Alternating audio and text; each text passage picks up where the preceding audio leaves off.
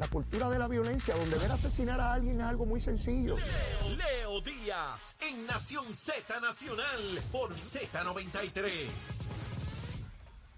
Buenos días Puerto Rico, soy Emanuel Pacheco Rivera con un informe sobre los titulares aquí en Nación Z Nacional.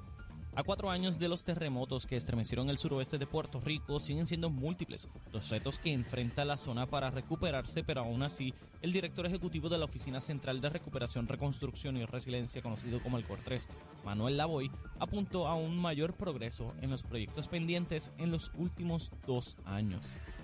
Por otra parte, en notas electorales, 43 personas presentaron sus candidaturas a puestos electivos de manera independiente para las elecciones generales de este año, una cifra que de oficializarse una vez sometan sus endosos a la Comisión Estatal de Elecciones cuadruplicaría la cantidad en los de los pasados comicios, debo decir. Por último, según determinó una opinión legal de la Oficina del Contralor Electoral, las alianzas público-privadas no son mencionadas en la ley para la fiscalización del financiamiento de campañas políticas como parte de los entes que deben cumplir con la veda electoral, lo cual crea un vacío legal al momento de fiscalizar las campañas políticas. Hasta aquí los titulares, les informó Emanuel Pacheco Rivera. Yo les espero en mi próxima intervención aquí en Nación Z, que usted sintoniza a través de la emisora nacional de la salsa Z93. Estás con Nación Z Nacional por el Habla Música y Z93. Y de regreso aquí a Nación Z Nacional, soy Leo Díaz, estamos a través de Z93, la emisora nacional de la salsa, la aplicación La Música en nuestra página de Facebook de Nación Z. Agradecido de toda esa gente que está en Facebook ahí, mire, cientos de personas mirando el programa a través, a través de nuestra página de Facebook. Debe haber otro montón por la aplicación La Música y miles y miles a través de las ondas radiales. Contento de esa audiencia que sigue acompañándonos día a día en este programa de canción. Mire, con mucho amor, con mucho amor. Hacemos esta cosa con mucho amor para el pueblo de Puerto Rico. Hay gente popular, independentista, victorioso, dignidoso, PNP, de todo. Escuchando a Leito Díaz con sus disparates diarios aquí de 8 a 10 de la mañana. Que mucho yo me disfruto esto. ¿ah? Mire, no me quiten esto. Que ya estoy viejito. Esto, para mí es el equivalente al banquito de la plaza de recreo del pueblo cuando uno va viejito y se sienta allí a hablar gusanguita, pues este es el equivalente mío aquí. No me quiten esto, no me dejen solo, no me dejen solo, como decía Yulín, no me dejen solo. Mire, vamos, vamos por aquí para abajo. Me recuerda un amigo que me escribe ahora. dice, Leo, tú ayer planteabas que los carros eléctricos, el que compra carros eléctricos en los Estados Unidos recibe un bono o una bonificación del gobierno federal de 7.500 dólares, que no aplica a los territorios. Puerto Rico y todos los territorios no aplica. Esto es solamente para los estados. Y me pregunta, ¿tú sabes si Jennifer hizo alguna gestión para que incluyeran a Puerto Rico? Yo no lo sé. Jennifer, Jennifer, comisionada, ¿usted hizo alguna gestión para que incluyeran a Puerto Rico, para que los puertorriqueños cuando compran un carro eléctrico reciban una bonificación de 7.500 dólares? Yo espero que hoy emita un comunicado la comisionada detallando qué gestiones, con quién habló y con quién se reunió. Sí, porque no me meta embuste, que es bastante embusterita. Que, que, me diga con quién habló para entonces yo poder corroborar comunidad averiguativa si es verdad que se reunió con el presidente de la comisión, con el presidente de la Cámara Federal, con algún funcionario de Casa Blanca. Díganme. Sí, porque ella mete la nariz en lo que tiene que hacer Pedro Pierluisi, en lo que tiene que hacer ella. ¿Qué hizo con los carros eléctricos? ¿Nos electrocutamos? Sí, ah, sí, hay que dar cuenta, todo el mundo tiene que dar cuenta. Pierluisi tiene que dar cuenta, Jennifer tiene que dar cuenta, los alcaldes tienen que dar cuenta, los legisladores tienen que dar cuenta. El único que no tiene que dar cuenta soy yo, porque yo no soy funcionario electo, yo soy un pobre pájaro que habla aquí gusanga. Pero a los que elegimos y se les paga un salario, eso tienen que explicar todo. PNP, popular, independentista, victorioso, dignidoso e independiente. Y el monito de Santurce también tiene que decirse cuántos guineitos se comió y quién se los dio, si se los regalaron y si rindió el informe de ética donde dijo cuántos guineitos se comió. Eh, porque no pueden haber cosas ilegales en el informe del, del monito de Santurce. Si todo el mundo tiene aquí que informar sus cositas. Eh, porque esto no es para uno y para, y para otros no. Ustedes saben que Charmonier comenzó su juicio nuevamente ayer, o continuó, debo decir. Eh, se plantea que debe estar culminando en uno o dos días más. La fiscalía desistió de una gran cantidad de testigos que habían anunciado originalmente. Así que probablemente ya esta semana tengamos un veredicto, ¿verdad? Absolución o de culpabilidad, no sabemos, eso no hay manera de saberlo. Eh, así que ya, ya veremos qué ocurre con eso. Mire, el gobernador ayer se quejó de que de la Asamblea Legislativa le enviaron 101 proyectos ayer. Y usted dirá, ¿y qué rayos es eso, Leo? ¿Con qué se come eso? ¿Qué implica? Bien sencillo. ¿Cuándo acabó la última sesión legislativa? En noviembre. Tuvieron parte del mes de noviembre y todo el mes de diciembre para enviar los proyectos que se aprobaron a la oficina del gobernador. Yo no me lo estoy inventando. Busquen el periódico de hoy y lean que el presidente de la Cámara admite, oigan bien, oigan bien, que ayer por la mañana le enviaron desde la Cámara de Representantes 90 proyectos aprobados. Ayer, ayer, el primer día de sesión. Y pretenden que en el poco tiempo que resta para el gobernador considerar la medida, las apruebe todas. Mire, eso es una barbaridad. ¿A qué rayo se dedicó Tatito de noviembre y diciembre? ¿A estar peleando con, con, Carlitos López? ¿A darse cantazo y hacerse imputaciones de todo tipo allí en Iguillán? En la plaza de Dorado. Eso es una irresponsabilidad. Si yo soy presidente de la Cámara de Representantes, indistintamente de que el gobernador sea o no sea de mi partido, yo tengo la obligación constitucional de una vez se culmina el trámite legislativo de cualquier medida, y no importa quién sea su autor, remitirla, como dice la Constitución, al gobernador de Puerto Rico. Y allá el gobernador toma la determinación que sea. Y si es arbitraria, caprichosa o distinta a lo que yo esperaba, yo hago la crítica política que corresponda. Ese es el proceso. Igual que si no aprueban algo en la Cámara o en el Senado, el gobernador tiene la potestad de hacer los planteamientos públicos que sean de rigor ese es el proceso. Lo que no se puede hacer es impedir el procedimiento. Es lo mismo que ocurrió en el Senado. Le cuelgan los nombramientos al gobernador y después va José Luis Dalmao a Fortaleza a saludar al gobernador y lo primero que dice cuando llega es, es que no me envían nombramientos. ¿Para qué rayos te los vamos a enviar, pájaro? ¿Para que los cuelgue? Yo, yo pregunto eso. ¿Cuántos secretarios de educación de la familia meses esperando nombramientos? Llegó el punto que hasta populares reconocidos le decían a la legislatura, mire, acaben de aprobar eso, no fastidien más. 90 medidas que envían ayer por la mañana, no la semana pasada, no hace tres semanas. Eh, eh, esto es una barbaridad, es increíble. Esa es la legislatura que nos gastamos. Y Tatito, ah, porque hablan de, de hacer que las cosas pasen. Yo me pregunto, toda esa propaganda que, pautó eh, el presidente de la Cámara con dinero público, ¿ha dicho algo el liderato del Partido Popular? Yo les pregunto a ustedes, a que ningún líder popular criticó los miles de dólares que gastó Tatito diciendo que habían hecho grandes cosas en la Cámara. Esos anuncios estuvieron hasta final de diciembre aquí. ¿Y a que de esos no hablaron? ¿Verdad que no? Y por supuesto el gobernador reconoce que la frase que utilizó tenía que culminar cuando acabó el mes de diciembre porque entra la veda electoral y el hombre respetuoso de la ley dice, mire, yo la puedo usar en mi carácter personal, pero no puedo usarla con fondos públicos porque la ley así lo establece. Y yo veo que algunos periodistas se quedan con la boca abierta porque esperaban que el gobernador diera una pelea pública y judicial con relación a eso. El gobernador dijo, no, yo, para que ustedes vean, esos son los contrastes. Si Pedro Pierluisi fuera un gobernante de choque, de quién tiene los asuntos más grandes y quién esto es testosterona, no, él usa las neuronas, no la testosterona. Y dijo, no, no, esa pelea no, aquí esto es, la ley cambió y, la ley requiere que eso no se haga en año electoral. Porque está dirigido a resultados y no a controversias inútiles, superficiales, inocuas.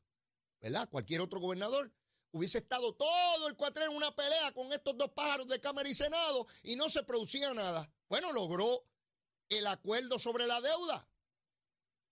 Con la delega en el Senado con la delegación del PNP y dos o tres populares, porque la mayoría de la delegación popular le votó en contra. Si hoy se logró, y eso hay que decirlo, si hoy se logró que llegasen a un acuerdo sobre la deuda y que Puerto Rico tuviera que pagar una cantidad dramáticamente menor a la deudada, fue a ese ajuste de la deuda. que se aprobó con votos del PNP y uno que otro popular. Porque la mayoría le votó en contra en el Senado. Busquen el récord, yo no me lo estoy inventando. Busquen el récord. Esa es la verdad. Y ayer le envían 90 medidas. Ah, y en el Senado le enviaron otras pocas, son 101 medidas que enviaron ayer. Zaragoza dice, sí, también del Senado le enviamos unas pocas hoy. Pero paro, si eso está aprobado desde noviembre, ¿cómo es que se la remiten ayer? Eso está en el periódico admitido por Tatito, eso no me lo inventé yo. Sobre eso no hay controversia.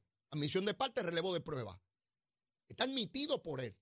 Aparte de que está récord el tracto, eso no es una cosa que usted le envía con paloma mensajera. Eso hay que ponchar los documentos. Tiene la hora, el timbre de cuándo fue, a la hora y quién lo envió, quién lo llevó allí. Esa es la legislatura del Partido Popular. Por eso es que Dalmau acabó corriendo otra vez al Senado y no pudo utilizarlo para una posición mayor. Y Tatito acabó buscando una posición menor, alcalde de Dorado. Y no estoy menospreciando la alcaldía de Dorado, ni ninguna alcaldía. Lo que pasa es que él tenía una posición de muchísima más jurisdicción porque era legislador por distrito, cubría más electores, más ciudadanos. Ahora cubre menos. ¿Ves? Eso en términos míos es reducir su eh, área de jurisdicción. Aparte de eso, es presidente de la Cámara que impacta a nivel estatal toda la legislación. Así que díganme si lo que hizo fue crecer o disminuir. Digo, no creo que haya que ser un científico matemático para darse cuenta de su realidad política. Acabó en Iguillar, un monte allí en Iguillar, guardado, peleando con aquel otro allí a tajo limpio. Por ver quién es alcalde de Dorado. Sigo.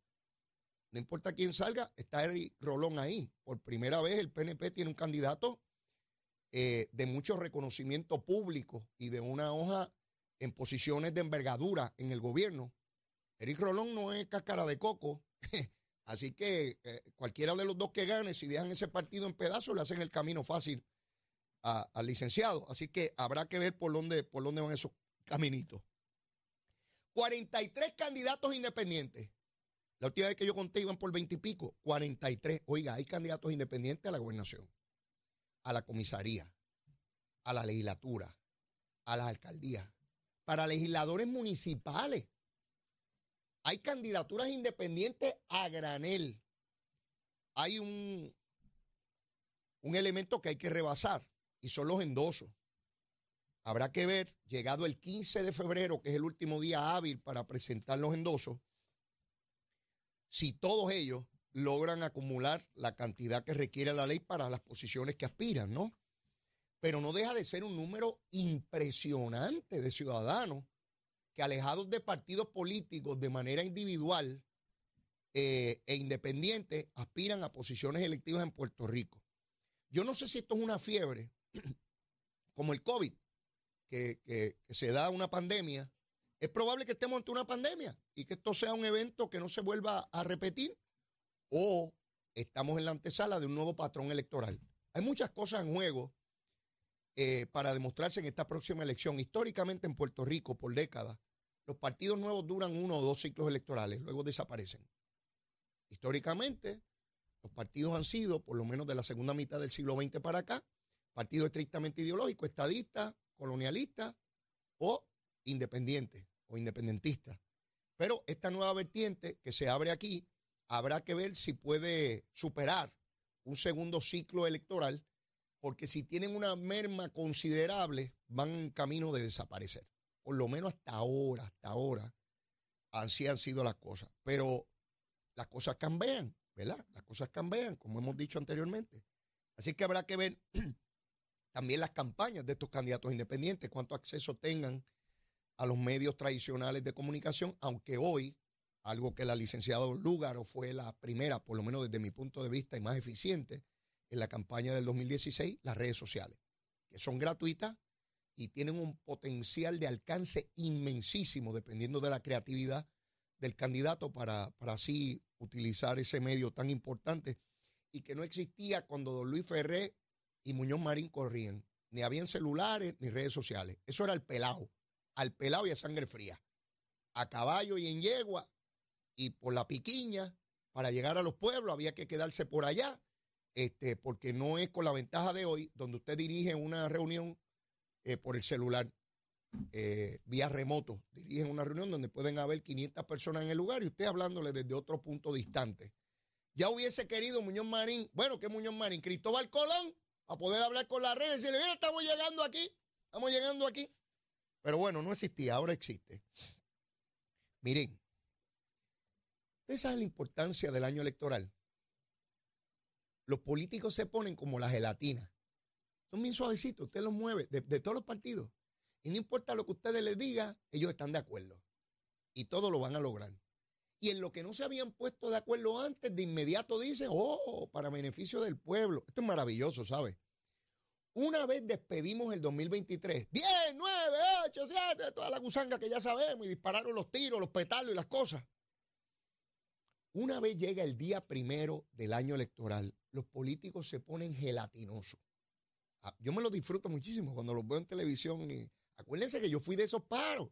Yo fui de esos paros. Ya no, pero ya me votaron. Ah, de aquí. Mire, el incentivo reintegrable, que se puede reintegrar, eh, esto es un dinero que se le va a dar a la clase trabajadora, a la clase media. Ustedes saben que se aprobó unas enmiendas al Código de Rentas Internas para darle unos alivios contributivos a los ciudadanos y a las corporaciones. La Junta de Supervisión Fiscal estuvo en desacuerdo, dijo que eso no. Pero permitía ciertos alivios para ciertas personas. Y por ahí va la cosa. Eso tenía mil diferencias con Tatito y con José Luis Dalmau, y particularmente Zaragoza. Él entiende que el que sabe de eso allí es él. Ustedes saben que la Cámara lo aprobó ayer. El primer día, sin discusión. Chévere. Se dieron el palo, bromearon y lo aprobaron. Tatito dijo, yo tengo que aprobar esto porque si no va a venir Carlos López a decir que yo no aprobé un alivio para el pueblo. Y los representantes y senadores dijeron, si yo no apruebo esto, el que corre contra mí en primaria o en la elección va a decir que yo no aprobé el alivio del pueblo. Y Zaragoza, y Zaragoza que está gozando, dijo, ah, yo creo que eso no debe tener ningún problema en el Senado, yo creo que eso lo aprobamos jueves o lunes, porque eso está, bien bueno. Si Zaragoza va a ser tontejo, dijo, muchachos, si yo no apruebo eso, me cogen en la primaria, me coge Jesús Manuel, que ya lo aprobó allá y me, me muele.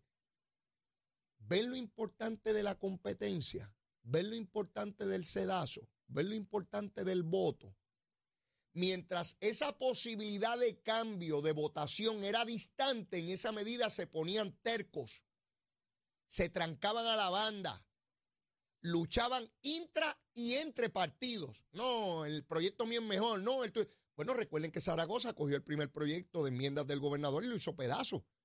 Y produjo su propio proyecto que ni los populares votaron por él. No se olviden de eso que le preguntaron a Zaragoza y dijo, ay, yo no sé por qué le votaron en contra. Yo me reía solo y decía, este hombre no entiende el proceso político, pero bueno, allá él. Este, y lo escuché ayer en una entrevista donde dice que está muy bien de salud, de lo cual me alegro enormemente. Saben que tuvo unos tropiezos y tuvo unos trasplantes, unas cosas, pero gracias a Dios está muy bien. Siempre mi mejor deseo de salud al amigo Juan Zaragoza, la cosa política a un lado y la cosa personal a otro, sin lugar a dudas.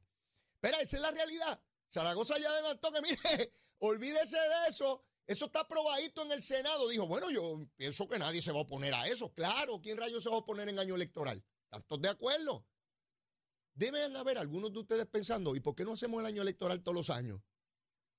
Si hubiese año electoral todos los años, probablemente no habría tanta controversia, porque estaría todo el mundo para su número, porque hay que ir a la votación.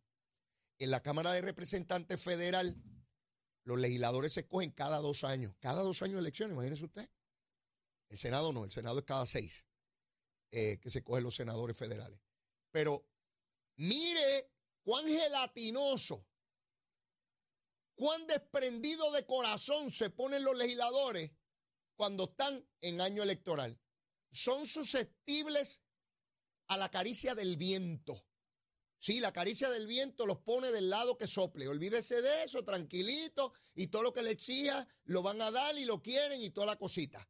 Y eso va a ir increciendo, aumentando según se acerque tanto la primaria como, como la elección general. Por supuesto que sí. Así es que el Departamento de Hacienda, según tengo entendido y corroboraré ese, ese elemento, había hecho los arreglos por si esto se aprobaba, poderlo aplicar ahora en las planillas de abril. Así que mire, pueden venir Chavito, chavito, mire, chavito, todo el mundo quiere. Yo quiero chavitos también, todo el mundo quiere chavito. No he conocido a un ser humano que no quiera chavito. No he conocido aún. A lo mejor existe, pero yo, yo no lo he conocido. Me encantaría saber a alguien que, que sencillamente no los quiera, punto. No es que si se los da, los coge, no, que no los quiera. Hasta ahora no he conocido a nadie. Tan pronto usted saca un chavito, pone la manita ahí, échame algo aquí, paro. Tírame con alguito, ¿no? Así es que probablemente, digo probablemente, porque usted sabe que siempre hay problemas de camino al foro, aparezca algún pájaro que tranque esto. Si llega el escritorio del gobernador, pues debe estar firmado de manera inmediata. Mire, hoy veo en el periódico El Nuevo Día eh, comerciantes quejándose del, del Código de Orden Público. Déjenme decirle mi apreciación de esto. Primero es temprano para saber el impacto de esto. Por lo menos un año después de su aprobación, uno debe tener más o menos una calibración. Puede haber una idea hoy. Pero que un comerciante me diga a mí que ha perdido el 50% de su, oiga bien, el 50% de sus ventas. Mire, yo no me trago esa aldaba. ¿Qué quiere decir? Que la mitad de su operación de negocio se producía de la una de la mañana en adelante hasta las 6 de la mañana, porque eso fue lo que se limitó en la venta de alcohol. No es que cierre el negocio, porque si es un restaurante puede seguir vendiendo comida. El que le diga otra cosa es un embustero. Lo que ocurre a la una de la mañana, y es de, de domingo a jueves en San Juan, es que no se puede vender bebida, comida, toda la que quieran. Entonces me van a decir a mí que hay un negocio que ha perdido 50% de sus ventas, quiere decir que la mitad de su operación se producía entre una de la mañana y seis de la mañana. Miren, no sean embusteros. No sean embusteros. Y no me hablen a base de lo que creen. Para uno decir que el código no sirve, tiene que tener estudio. Eso no es porque yo quería vender ron después de la una de la mañana. Que no me vengan con paquetes a mí. Si me convencen con datos, fantástico y se revisa. Pero no me vengan con eso. Y en toda sociedad hay que establecer un parámetro. O le damos seguridad y posibilidades de vivir en comunidad a cientos de comunidades que tenían barras abiertas de noche, donde alrededor se vendía droga y borrachos teniendo relaciones y mil barbaridades. Y eso me lo decían a mí, eso no me lo contó nadie ni lo leí en un periódico. Viejitos en comunidades, asustados, que le orinaban al lado de la puerta porque tenían un bar allí, una gritería y música y prostitución y toda la cosa. Que no me vengan con cuentos a mí. Y yo me crié en un barrio. Que no me vengan con tonterías. Ah, yo he perdido el 50% de mis ventas. No me digas. Entonces tu negocio era de una a las 6 de la mañana. Vendiendo bebida, no comida, vendiendo ron. En toda sociedad hay que poner unos parámetros. En toda. Y usted tiene que hacer ajustes. Y yo no quiero que cierren ningún negocio. Mi padre tenía un pequeño colmado y de ahí fue que nos mantuvo a todos nosotros. Yo no quiero que cierre ningún negocio, pero tiene que haber unos parámetros. Ah, bueno, pues si vendo mucho ron de una a 6 de la mañana, pues que viva el ron. A borracho todo el mundo por ir para abajo, bien chévere. No, no, no, no me vengan con tonterías. Yo sé que Miguel Romero tiene los asuntos bien puestos. Y no va a dejarse manipular por dos o tres. Ah, que todos los negocios. Yo, y, y yo veo la entrevista. ¿Cómo que todos los negocios? ¿Qué sabe él de todos los negocios?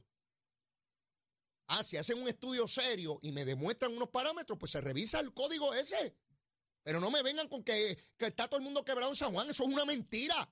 Una mentira. Pica. Mire, los embusteros no son nada más que los políticos, ¿saben? Hay embusteros en todas partes. Sí lo dije yo. Estoy pago ya. Olvídese de eso. Lo que me pase, que me pase. Olvídese de eso. Mire, yo tengo que ir a una pausa. ¿Usted sabe quién llegó aquí ya? Está aquí. Precandidato a la comisaría residente por el PNP, senador y con el apoyo de Ricardo Rosselló venimos con él ahorita. Ya me invito donde aquí, en Z93. Llévate la chela. Buenos días, Puerto Rico. Soy Emanuel Pacheco Rivera con el informe sobre el tránsito. A esta hora de la mañana continúa el tapón en la mayoría de las carreteras principales del área metropolitana, como es el caso de la autopista José de Diego, desde el área de Bucarán hasta la salida hacia el Expreso Las Américas, así como la carretera número 2 en el cruce de la Virgencita y en Candelaria en Toa Baja y más adelante entre Santa Rosa y Caparra. Asimismo, algunos tramos de la PR5, la 167 y la 199 en Bayamón y la avenida Lomas Verdes entre la American Military Academy y la avenida Ramírez de. Por otra parte, la 165 entre Cataño y Guaynabo en la intersección con la PR22 y el expreso Valdeoriotti de Castro es de la confluencia con la ruta 66 hasta el área del aeropuerto y más adelante cerca de la entrada al túnel Minillas en Santurce. Por otra parte, la avenida 65 de Infantería en Carolina y el expreso de Trujillo en dirección a Río Piedras, la 176, 177 y la 199 en Cupey y la autopista Luisa Ferré entre Montelledra y la zona del Centro Médico en Río Piedras y más al sur en Caguas y la 30 desde la colindancia de Junco Sigurabo hasta la intersección con la 52 y la número 1. Hasta aquí el informe del tránsito, ahora pasamos al informe del tiempo. Para hoy martes 9 de enero, el Servicio Nacional de Meteorología pronostica para toda la archipiélago un día generalmente soleado y agradable, con algunos aguaceros en horas de la tarde en el este y el oeste.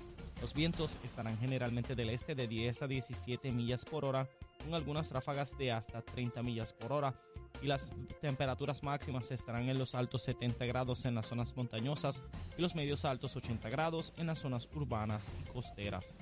Hasta aquí el tiempo les informó Emanuel Pacheco Rivera. Yo les espero en mi próxima intervención aquí en Nación Z Nacional que usted sintoniza a través de la emisora nacional de la salsa Z93.